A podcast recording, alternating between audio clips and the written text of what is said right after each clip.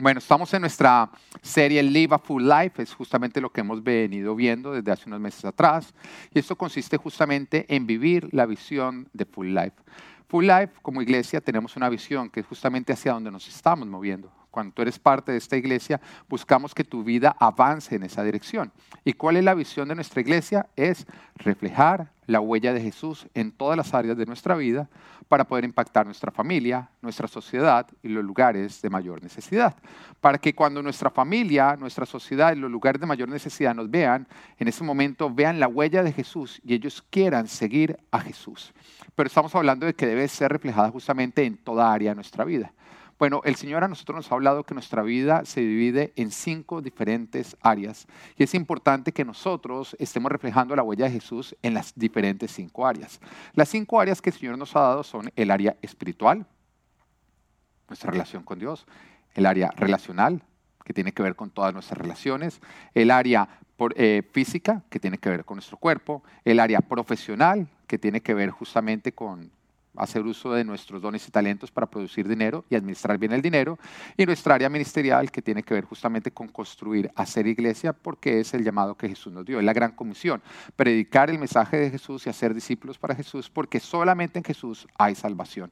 Es la única manera como nuestros pecados son perdonados, podemos tener una relación con el Padre y tener una vida eterna. Pero ¿en qué consiste el reflejar la huella de Jesús? Bueno, consiste en que cuando alguien mira un área de nuestra vida pueda decir, oye, acá hay una huella y es la de Jesús. O sea, por acá Jesús pasó. Pero ¿por qué van a decir esto? Porque van a encontrar orden. Porque todo lugar por donde pasa Jesús, aunque estuviera en caos, ahora está completamente ordenado. ¿Está bien llegar a la iglesia mal? Sí. Lo que no está bien es quedarnos mal. Porque cuando nosotros llegamos a Jesucristo, si nos rendimos a Él, Él va a empezar a organizar cada área de nuestra vida. Ahora, una área que está dentro del orden de Dios es un área que está bajo la bendición de Dios y por lo tanto está en crecimiento. Pero un área que está fuera del orden de Dios es un área que está bajo maldición. Lastimosamente va camino al caos. Así que es importante que las cinco áreas de nuestra vida nosotros las pongamos dentro del orden de Dios para que de esa manera ese área empiece a caminar en dirección hacia la bendición. Vaya en crecimiento, vaya de mejor, de mejor en mejor. Y ya hemos podido ver las tres primeras áreas de nuestra vida, eh, que consiste justamente en el área espiritual, el área relacional, el área física. Y en cada una de estas áreas el Señor nos ha venido a nosotros hablando de los cambios, de los ajustes, de la palabra que debemos estar aplicando y encarnando en nuestras propias vidas para que esa área entre en orden, para que se pueda, esa área pueda entrar en bendición. Ahora, si tú estás llegando hasta este momento a la iglesia, yo te quiero animar a que vayas a nuestra página web, que a nuestra aplicación para iPhone y para Android, Iglesia Full Life, y que vayas a nuestro registro de prédicas pasadas y vas a poder encontrar todas las prédicas. Te animo a oír todas estas prédicas con sumo cuidado y hacer los cambios que ahí la palabra de Dios te reta a hacer.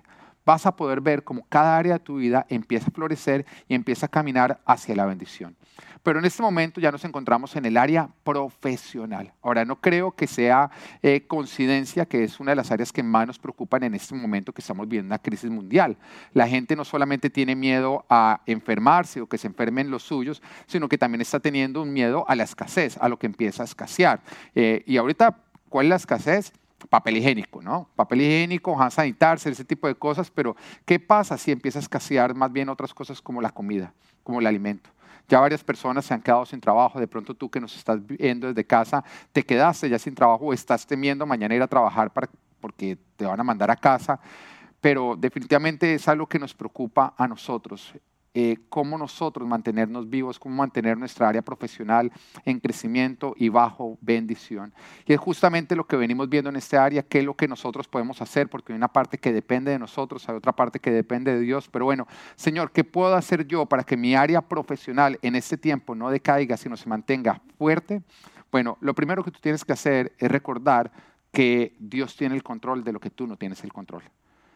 Es importante que tú entiendas eso. No trates de tener control de lo que solamente Dios tiene el control, porque eso te va a ocasionar a ti estrés, te va a ocasionar a ti afán, te va a ocasionar a ti muchísima frustración. Hay algo que Dios no ha delegado al hombre, pero eso es bueno. Eso es bueno porque Dios es más fiel que nosotros, Dios es grande en misericordia, Dios cuida de nosotros, Él nos ama y Él se encarga de nosotros. Así que Qué bueno que el Señor se está encargando de esa parte, de la parte de dar provisión, de la parte de ser el dueño de todo, porque está en las mejores manos. Pero hay una parte que depende de nosotros y que el Señor se nos delegó y tiene que ver con la administración cómo nosotros administramos los recursos que Dios nos ha dado para que estos recursos sean multiplicados, para que alcancen. Yo te quiero recordar que en tiempos de José, cuando se vivió un hambre mundial, una crisis de hambre mundial, la gente estaba muriendo de hambre, justamente lo que salvó al pueblo de Dios fue una buena administración de los recursos. Porque hubo una buena administración de los recursos, el pueblo de Dios creció económicamente a pesar de que la región estaba decayendo económicamente. Así que una buena administración en este tiempo es supremamente clave. Tú tienes que recordar que como hijo de Dios, Dios quiere que tú prosperes. El que quiere que tú estés en ruina es el diablo, no es Dios. Dios quiere que tú prosperes. Y es por eso que el Señor nos da principios en la palabra de cómo nosotros administrar para que los recursos que Él nos ha confiado crezcan en lugar de desaparecer. Y en este tiempo vamos a estar viendo, hemos venido hablando de cinco principios. Hace ocho días vimos el primer principio. Estos son principios que si tú aplicas, esta es tu parte, si tú aplicas estos cinco principios, tú vas a ver cómo el Señor empieza a bendecir tu área profesional, tu área financiera y tú empiezas a ver un gran avance. Esta es tu parte. Si tú aplicas, vas a ir camino hacia la prosperidad. Pero te quiero recordar, no puede haber afán. Acá tiene que haber es constancia, disciplina. Porque el que tiene afán por enriquecerse va a terminar pobre. Ese va a terminar pobre. Pero el que entiende que es poco a poco, aplicando los principios de Dios, que se camina hacia la bendición, ese va a poder ver cómo la bendición llega a su vida. Bueno, ahora te quiero hablar de los cinco principios y vamos a usar justamente los dedos de nuestra mano para recordarlos. Eh, es importante que lo recuerdes, apréndetelos. Creo que si prestas atención vas a ver la relación con cada dedo y así lo vas a poder ver. El primer principio, que es justamente este dedo, todos por favor hagan así, enfrente del televisor, este dedo, ¿sí? ¿Sí lo estamos viendo? Cuando yo le digo a una persona, le hago así, ¿yo qué le estoy diciendo? Bien. Bueno, lo primero que tú tienes que hacer para ir camino a la prosperidad es hacer las cosas bien. Estamos hablando en este momento de integridad, que fue justamente lo que nosotros hablamos la semana pasada. E integridad que Dios llame integridad. ¿Por qué? Porque el mundo tiene su propia definición de integridad, que depende con las circunstancias. Pero el Señor tiene definida la integridad. Entonces, caminar en integridad es hacer uso de la parte económica, de mis talentos y mis dones dentro de las reglas que Dios ha puesto, dentro de lo que Dios me está diciendo. Entonces, lo primero que tú tienes que hacer es ser íntegro. Di, sí, así, soy íntegro. Ahora, viene el segundo dedo. ¿Qué dedo viene? Este. Ahora, este es el dedo que nosotros usamos para qué? Para señalar, ¿o no es así? Aunque ¿Ustedes señalan o no señalan? Seamos sinceros, uno sí señala, no estoy hablando de una mala manera, pero si a mí me dicen, oiga, ¿dónde dejó las llaves o dónde está el control remoto? Uno señala y dice, allá. Ahora, si yo a mis hijos les voy a decir una dirección en la que ellos tienen que ir, también le voy a decir, vayan hacia allá. O a cualquier persona le voy a decir también una dirección, le voy a usar este dedo para decir hacia allá, en esa dirección. Bueno, este dedo consiste en darle dirección a tu dinero en que tu dinero no salga, mejor dicho, a la loca, sino que tú le estés diciendo a tu dinero, tú vas en esta dirección, en esto te voy a gastar y en esto no te voy a gastar. Es darle dirección. Acá estamos hablando de un manejo de presupuesto. Entonces, lo primero es ser íntegro. Lo segundo es maneja un presupuesto. Dale dirección a tu dinero. Que tu dinero no mande sobre ti. Que ejerce la autoridad de tu dinero para decirle a dónde va y a dónde no va. Lo tercero es el tercer dedo. ¿Cuál es el dedo que viene? Mm, por favor, eh, no me lo vayan a mostrar. No me lo vayan a mostrar. Muchísimas gracias. Porque este es el dedo de... Eh, eh, you are number one, pero no en buen sentido, ¿no es cierto? ¿Por qué ese dedo? Porque ese dedo no se muestra. Ese dedo no se debe mostrar. Porque este principio es justamente consiste en no hacer. Lo que tú no debes hacer. No te endeudes. No tengas deudas. ¿Quieres ir camino a la prosperidad? No tengas deudas. Eso quiere decir que si tú no lo puedes comprar sin endeudarte, no lo deberías estar comprando. Que si a ti viene un vendedor y te dice, oye, mire, te lo tengo, no, te lo, no lo tienes que pagar hoy, me lo pagas otro día, ahí tú le muestras ese dedo a ese vendedor, porque tú no te endeudas. Esto debe ser un principio. La palabra de Dios dice que nosotros prestaremos, pero no pediremos prestados. Así que si tú quieres ser cabeza en el área profesional y financiera, aprende a no endeudarte. El siguiente dedo es este dedo, que es justamente donde nosotros usamos qué? El anillo. ¿Y el anillo que, hace referencia? Al compromiso, a estar comprometido. Bueno, este es el dedo de la generosidad, de estar comprometido con, la, con, nuestro prójimo, con la persona al lado, porque, requiere, porque se refiere a ser generoso. Si tú quieres ser próspero, tú tienes que ser generoso. La palabra de Dios nos habla claramente que en la misma medida como nosotros damos, vamos a recibir. Pero aquel que simplemente recibe y no comparte, ese lastimosamente lo que va a hacer es perderse bendición. Además, nunca te vas a parecer, vas a Dios que cuando tú das, porque el Señor amó tanto a cada uno de nosotros que Él dio, ¿qué dio? Su Hijo unigénito, para que al morir por nuestros pecados, al creer en Él, nosotros tengamos vida y no muramos. Pero viene el último dedo, que es el dedo de, el dedo meñique. Ahora, este dedo meñique, aunque tú no lo reconozcas, bueno, desde tu casa de pronto lo vas a reconocer, no públicamente, es muy usado como el dedo sagaz el audaz, el dedo misión imposible, el que logra llegar a lugares donde nada más llega, ¿no es cierto? No, mentira, no vamos a hacer todo eso en cámara. Ya lo hicimos, ya no hay nada que hacer, amén, ya quedó registrado. Pero este es el dedo de la astucia, porque consiste justamente en ahorrar astutamente e invertir sabiamente. Si tú quieres, la palabra de Dios dice que el que ahorra poco a poco se enriquece. Entonces son los cinco principios. Primero, sé íntegro. Segundo, maneja un presupuesto. Tercero es no te endeudes. Cuarto es cuál? Sé generoso. Y quinto es ahorra e invierte sabiamente. ¿Se van a acordar de todos estos principios?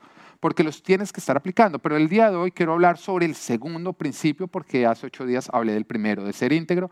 Te animo que si no viste esta prédica, está grabada, por favor, óyela y ponte al día. Pero vamos a estar hablando de manejar un presupuesto, de manejar un presupuesto. Mira que yo no te estoy diciendo hacer un presupuesto, yo te estoy diciendo manejar un presupuesto. Porque hay muchos que hacen un presupuesto, pero después lo meten en el cajón al fondo y nunca lo vuelven a ver. No es simplemente es hacer un presupuesto, es manejar un presupuesto, que es justamente el título de hoy. Esto es Live a Full Life, área profesional, maneja un presupuesto. Y quiero que me acompañes en la palabra a Lucas capítulo 16, versículo 1 y 2. Lucas capítulo 16, versículo 1 y 2. Y dice, Jesús contó otra parábola a sus discípulos. Un hombre rico tenía un administrador a quien acusaron de derrochar sus bienes. Así que lo mandó a llamar y le dijo, ¿qué es esto que me dicen de ti? Rinde cuentas de tu administración porque ya no puedes seguir en tu puesto. Amén. Nos estamos dando cuenta que justamente este administrador a quien se le había confiado algo, se le estaba despidiendo porque no había hecho un buen uso del administrador, de, de su administración. Ahora recordemos que Dios es el dueño de todo. ¿Eso nos hace a nosotros qué? Administradores de lo que Él a nosotros nos ha confiado. Y a través de este versículo y de muchísimos versículos en la Biblia, podemos nosotros concluir que Dios no tolera el derroche. ¿Y qué es el derroche? Es el uso del dinero de una manera desorganizada, irresponsable y por fuera de las prioridades de Dios. Que nosotros alteremos el orden de prioridades que Dios ya ha definido. Y lo vemos tanto en este versículo donde este administrador es despedido, se le es quitado lo que le es confiado, pero también lo encontramos en muchos otros versículos. Uno de ellos, otro ejemplo, sería justamente la parábola de los talentos, donde el Señor le entrega a tres diferentes siervos algo para que ellos lo administren y cuando lo administran bien, el Señor aplaude y les confía más, el, más pero al que lo administró de una manera incorrecta, le es quitado lo que tenía y se le es entregado a los otros, mostrando que la prosperidad y la pobreza es el resultado de nuestra administración. Recuérdalo, la pobreza o la prosperidad es el resultado de cómo nosotros administramos lo que Dios a nosotros nos ha confiado. Es por eso que si tú aplicas estos cinco principios que venimos hablando en este tiempo, el Señor te va a confiar más y tú vas a ver cómo tú avanzas y prosperas en el área profesional. Así que eh, Recordemos que una buena administración es necesario, pero ¿qué es una buena administración? Es una administración que se alinea a Dios. En otras palabras, es manejarlo de Dios a la manera de Dios. Pero ¿cuál es la manera de Dios? Bueno, la manera de Dios se puede resumir en la palabra orden. Siempre la manera de Dios va a ser orden, porque Dios solo bendice y solo multiplica todo lo que se encuentra dentro del orden todos los milagros de Dios, estoy hablando desde Génesis, desde el principio hasta el final, tuvieron una condición. Y la condición era orden. Ahora muchos podrían decir, no, eh, la condición es fe. Sí, pero es que la fe es orden, porque fe no es tomar riesgos irresponsables o desorganizados. Fe es obedecer y siempre que nosotros obedecemos lo que Dios está diciendo, nos estamos organizando. Entonces, orden y fe, podríamos decir que la fe produce orden. Siempre todo milagro tiene como condición que haya un orden. Todo lo que está en desorden está por fuera de la voluntad de Dios. En otras palabras, está en rebeldía contra Dios. Unas finanzas ordenadas son unas finanzas que están sujetas a Dios. Unas finanzas desordenadas son unas, son unas finanzas que no están sujetas a Dios, sino están en rebeldía y están sujetas a nuestra caprichosa voluntad. Una persona que es desorganizada financieramente es porque Dios no es el que manda sobre sus finanzas, sino sus propios caprichos están mandando sobre sus propias finanzas, porque siempre está obedeciendo lo que su capricho le dice. Y seamos sinceros, normalmente el que nunca tiene dinero para lo que debería tener dinero, tiene dinero para lo que no debería tener dinero. Eso es, pastor, pastor, no tengo que pagar el arriendo, pero, ay, mire la última cartera que me compré. pero no deberías estar comprando carteras si no tienes con qué pagar el arriendo. No, pastor, es que estaba en 50% de descuento. Ellos creen que si está en 50% de descuento y no lo compran, se están robando a sí mismos. Pero entiende algo, si tú no sujetas tus finanzas a la voluntad de Dios, tú no puedes esperar que tus finanzas tengan la bendición de Dios. Y unas finanzas que están sujetas a Dios son unas finanzas que están siendo ordenadas, donde Dios es la voz que obedece en esas finanzas donde tus caprichos están diciendo para dónde va el dinero. Pero quiero darte ejemplos de cómo el Señor siempre busca orden para empezar a hacer sus milagros. Podemos ir desde Génesis, cuando el Señor arranca con sus primeros milagros creativos, o sea, cuando empieza la creación del mundo. La palabra nos dice que al principio todo era un caos, era un desorden. Pero cuando todo es un caos, no vemos a Dios haciendo sus milagros creativos. No, lo que Dios hace es prender la luz. En otras palabras, Él hace visible el desorden. Él lo saca a la luz, porque en ese momento Dios hace la luz, hace visible el desorden. Y cuando Él hace visible el desorden, el Señor no empieza con sus milagros creativos. No, lo que el Señor hace es llamar, exigir un orden. Y empieza a separar el día de la noche, los cielos de los mares y los mares de la tierra. Y solo cuando todo está en orden, Él empieza con sus milagros creativos. Cuando ya todo está en este orden, el Señor empieza de una manera ascendente, de acuerdo al nivel de valor, a crear, a hacer sus milagros. Lo primero que el Señor crea una vez que encuentra orden, ¿qué es? La vegetación. Después de que hay vegetación, el Señor crea los seres vivientes, tanto de, las aguas como las aves. Después de eso crea los seres vivientes de la tierra y después crea a la mujer. Tú te das cuenta como acabamos viendo un nivel ascendente en cuanto a los milagros creativos de Dios, porque sí, yo creo que es más importante una persona, un ser humano, que un árbol. De pronto, mm, tú que eres vegano no lo crees, pero mm, el Señor sí lo dice en esa palabra. Todo lo hace de una manera ascendente. Y después, pero ahí no, ahí no termina la creación, no, terminan los milagros creativos de Dios. Después de que el hombre está en el orden de Dios, porque primero lo pone a administrar la creación, al hombre. En ese momento, ¿dónde está Eva? Está, todavía está dentro de la costilla, dentro de Adán. El Señor todavía no la ha sacado. Antes de sacarla, el Señor dice, bueno, vas a empezar como un administrador, un administrador de todos mis recursos. Y en ese instante, cuando el hombre empieza a ser un buen administrador de lo creado, viene la mayor bendición que recibe el hombre, el mayor milagro creativo, la mujer. En ese momento, el Señor crea a la mujer. Y esta es una palabra para los solteros que quieren que el Señor ya les entregue su Eva, pero que todavía están siendo desordenados en la administración de lo que Dios les ha confiado. Es importante que tú te pongas en orden, porque una mujer no puede venir a organizar tu vida. El Señor te va a entregar tu Eva en el momento que tu vida esté organizada. Así que si Dios no te está entregando la mujer que tú le estás pidiendo, ponte a organizar tu vida para que el Señor pueda añadir a tu vida esa mujer. Cuando Eva llegó, ya todo estaba en orden. Ya hasta los animales tenían nombre. Eva ya fue puesta, no para organizar la vida del hombre, sino porque la vida del hombre ya estaba organizada. Pero ¿por qué Dios no hace sus milagros creativos en medio del desorden? Pues porque provocaría un mayor desorden. Y lo creado no, podría subsistir. Imagina que Dios hubiera creado al hombre y a la mujer cuando no había todavía vegetación. pues entonces, ¿qué hubiéramos comido? Porque la, Adán y Eva sí eran veganos, te lo aclaro. Es después de, de Noé que el Señor dice mata y come. Antes eran veganos, después no, tenemos que matar y comer. Esa es la instrucción y yo la obedezco porque yo creo que tenemos que ser muy obedientes. Pero imagina, por ejemplo, donde Dios hubiera creado al hombre y la mujer cuando no había vegetación, pues el hombre no hubiera podido subsistir. Imagina donde el Señor hubiera creado los animales cuando todavía no había separado los mares de la tierra, pues estos se hubieran ahogado, no hubieran podido sobrevivir. Entonces, si Dios hiciera sus milagros creativos en medio del desorden, ocasionaría más caos, no bendición.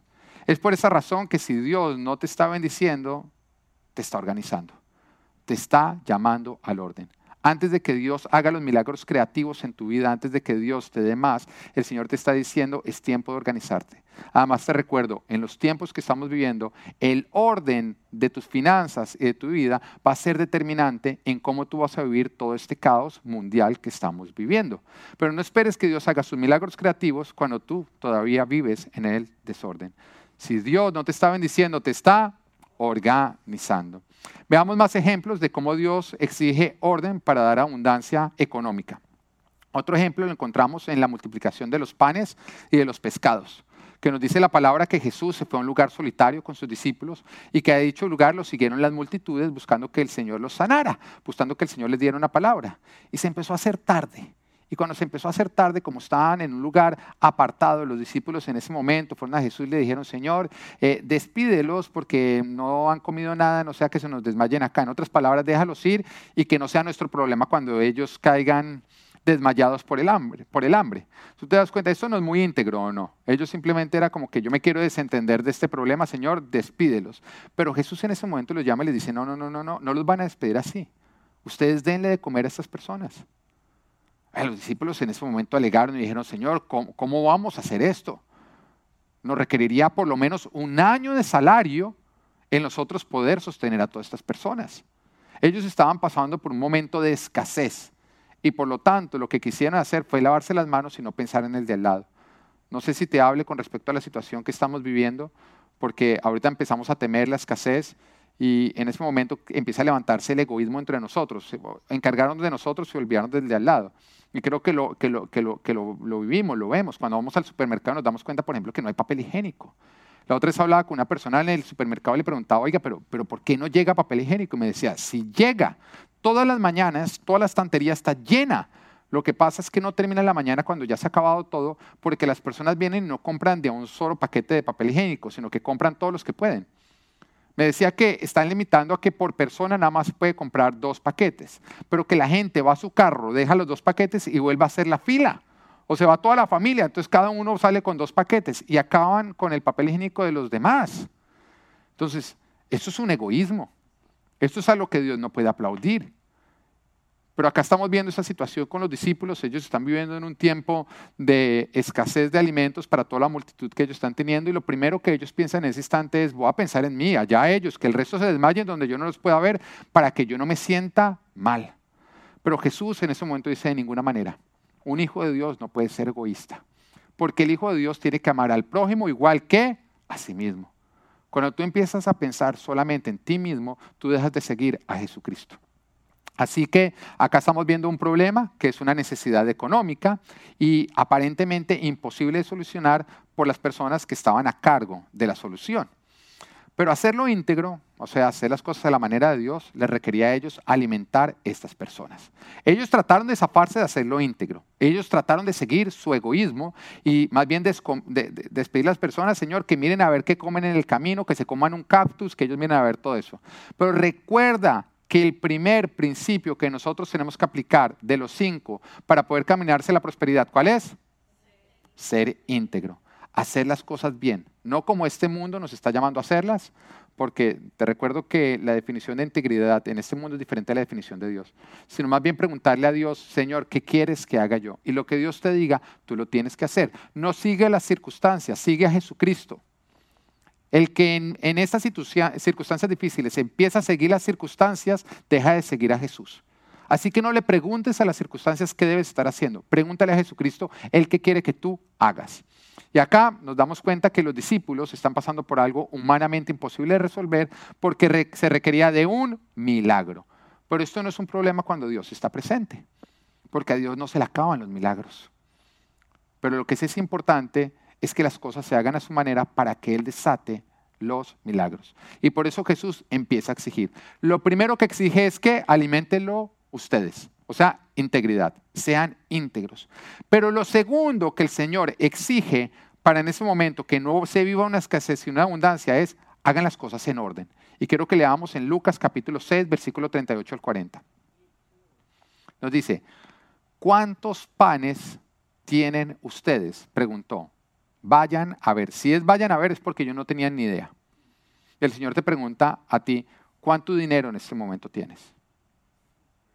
¿Cuánto dinero tienes? ¿Cuáles son tus deudas? Lo primero es, vayan a ver cuánto dinero tienen. Después de averiguarlo, le dijeron, Señor, tenemos cinco panes y dos pescados. Entonces les mandó que hicieran que la gente se sentara por grupos sobre la hierba verde. Así que ellos se acomodaron en grupos de 100 y de 50.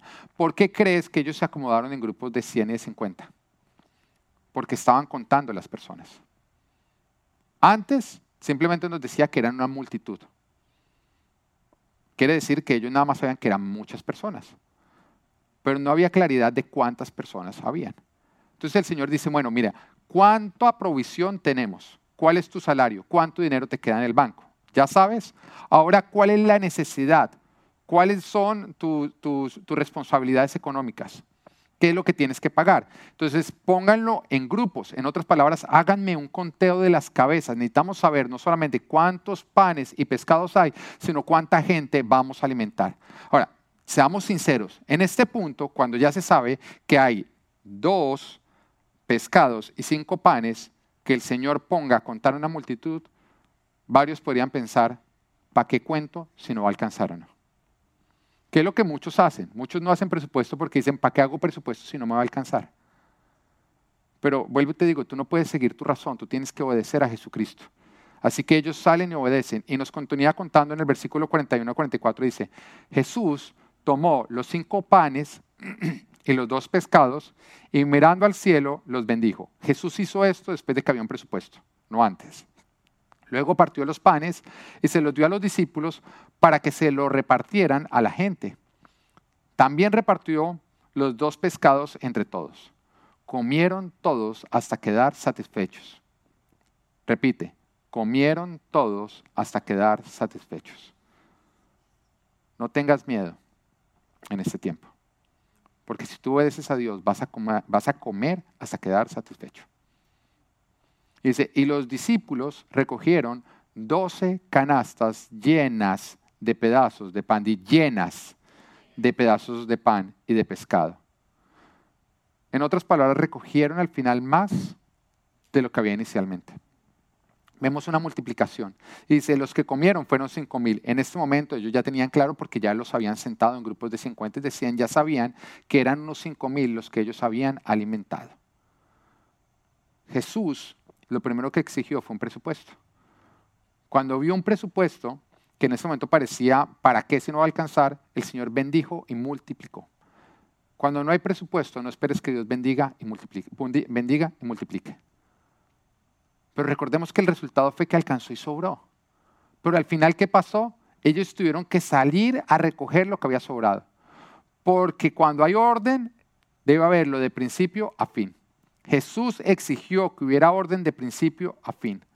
Ellos tuvieron que ser organizados desde saber cuánto había, cuál era la necesidad, ir a repartir de acuerdo a la necesidad e ir a recoger después de que había sido cubierta la necesidad.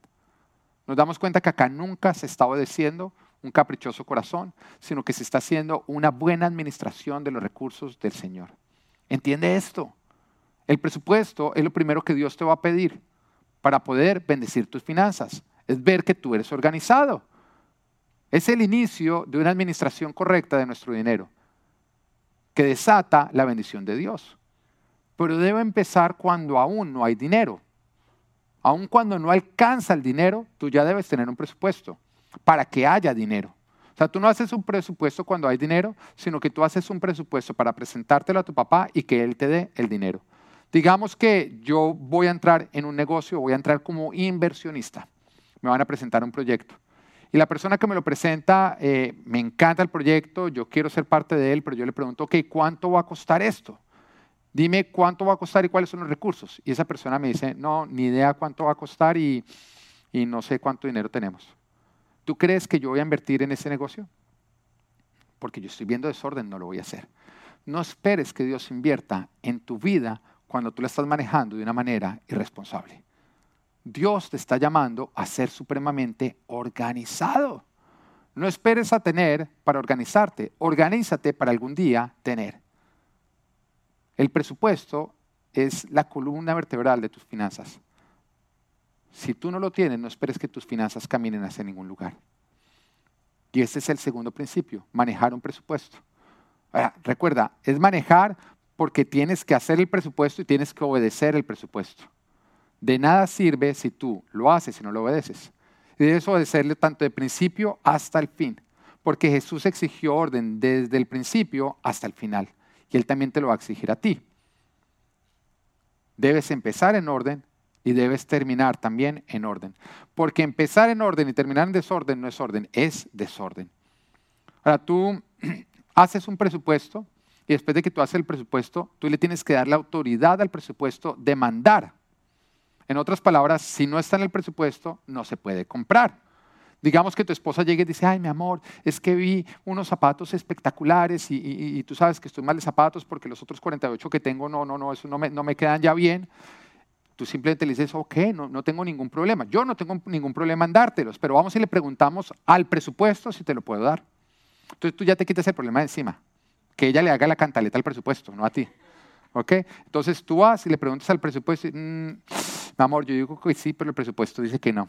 No se puede hacer. Si no está en el presupuesto, no se puede hacer. Ahora, muchos podrían decir, bueno, pero ¿cómo hago entonces yo para comprar algo que no está dentro del presupuesto? Pues primero te tienes que presupuestar para comprarlo. Y la palabra nos dice en Lucas capítulo 14, supongamos que alguno de ustedes quiere construir una torre. O sea, digamos, supongamos que alguno de ustedes quiere comprar unos zapatos. Antes no los quería y por eso no los ha metido dentro del presupuesto, no los había metido. Pero ahora sí los quieres comprar. Dice, ¿acaso no se sienta primero a calcular el costo para ver si tiene suficiente dinero para terminarla? Si echa los cimientos y no puede terminarla, todos los que la vean comenzarán a burlarse de él y dirán, este hombre ya no pudo terminar lo que comenzó a construir. Eso aplica para todo. Dice, antes de comprar un televisor, tú te debes sentar a calcular el costo y si vas a poder comprarlo, sin deudas, porque acuérdate el dedo, el dedo de la deuda, ¿no? El que tú le, le muestras al vendedor si te insiste mucho, ¿no? ¿Sí? Entonces tú primero te sientas a calcular y dices, en este momento no lo puedo comprar. Pero tú le puedes encontrar un pedazo en el presupuesto donde tú dices, en cinco meses, si lo voy a poder comprar, si voy ahorrando esto a cada mes tú calculas, tú te proyectas para que en el momento que tú lo puedas comprar lo puedas hacer sin ir a poner en, peligro pues, el resto de tus finanzas, las otras responsabilidades financieras que tú tienes. Yo, creo que todos nosotros conocemos personas que son muy desorganizadas financieramente. Si tú no conoces a nadie, eres tú y todos te están pensando en ti en este momento. Pero normalmente estas personas son de las, que, no tienen dinero para comprar nada, pero uno, uno tan preocupado y de pronto aparecen en Facebook de vacaciones en un lugar donde uno nunca ha ido. Sí, Dios no se equivoca en la cantidad que te está dando. Tú te equivocas en cómo la estás administrando. Y es importante que tú entres en un orden o si no, lastimosamente nunca vas a salir de aprietos económicos los tiempos que estamos pasando, como te decía al principio, son tiempos de prueba, donde se va a poner a prueba todas las áreas de nuestra vida. Y un área es el área profesional. Tu área profesional está siendo puesta a prueba por esta situación para ver qué tan sólida es. Si tú tienes en orden tu área profesional, tú vas a pasar al otro lado siendo más fuerte. Pero si tú en este tiempo eres desorganizado, no culpes la crisis, responsabilízate tú porque el Señor te está pidiendo simplemente que tú seas organizado. Es tiempo de hacer presupuesto. Recuerda que si no alcanza, Dios no se equivocó en la cantidad que te confió, sino que tú te estás equivocando en la forma en que lo estás administrando. Y porque te estás equivocando en la forma en que lo estás administrando, no crece la cantidad que Dios te da. Porque Dios define la cantidad que nos da cada uno inicialmente. Pero nuestra administración define la cantidad que Dios nos dará después. Porque cuando Dios ve una buena administración, Él da más, Él confía más. Es el principio que Él explica en la palabra de Dios. Lo encontramos en la parábola de los talentos. El que fue un buen administrador, Dios le dio más. El que fue un mal administrador, Dios le quitó lo que inicialmente le había confiado. Dios no se equivoca en la cantidad que da.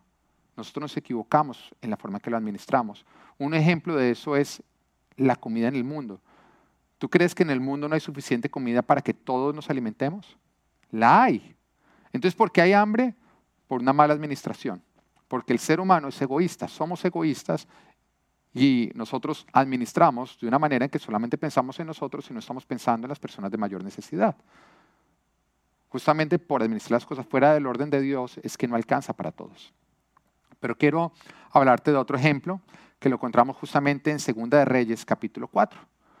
Y nos dice, la viuda de un miembro de la comunidad de los profetas le suplicó a Eliseo, mi esposo, su servidor, o sea, este era un hombre de Dios, ha muerto y usted sabe que él era fiel, él era fiel al Señor. Ahora, resulta que el hombre con quien estamos endeudados ha venido para llevarse a mis dos hijos como esclavos. ¿Y qué puedo hacer por ti? le preguntó Eliseo. Dime, ¿qué tienes en casa? Su servidora no tiene nada en casa, le respondió, excepto un poco de aceite. Esta mujer estaba pasando por una situación difícil. Su esposo había muerto, su esposo era el proveedor de la casa y justamente como no había una buena administración, pues en vez de subsistir habían crecido las deudas, ya a un punto donde se veían amenazados sus hijos, quienes iban a ser llevados como esclavos a causa de que la deuda había crecido de una manera increíble. Pero cuando Eliseo le pregunta qué hay en casa, mire la respuesta, eh, no, no, no tengo nada en casa, excepto un poco de aceite. Y esa respuesta evidencia algo, que lo único que había en casa era desorden. Lo único que había en casa en ese momento era, era desorden, porque ella decía, nada, no hay nada, bueno, excepto un poco de aceite que por ahí está regado.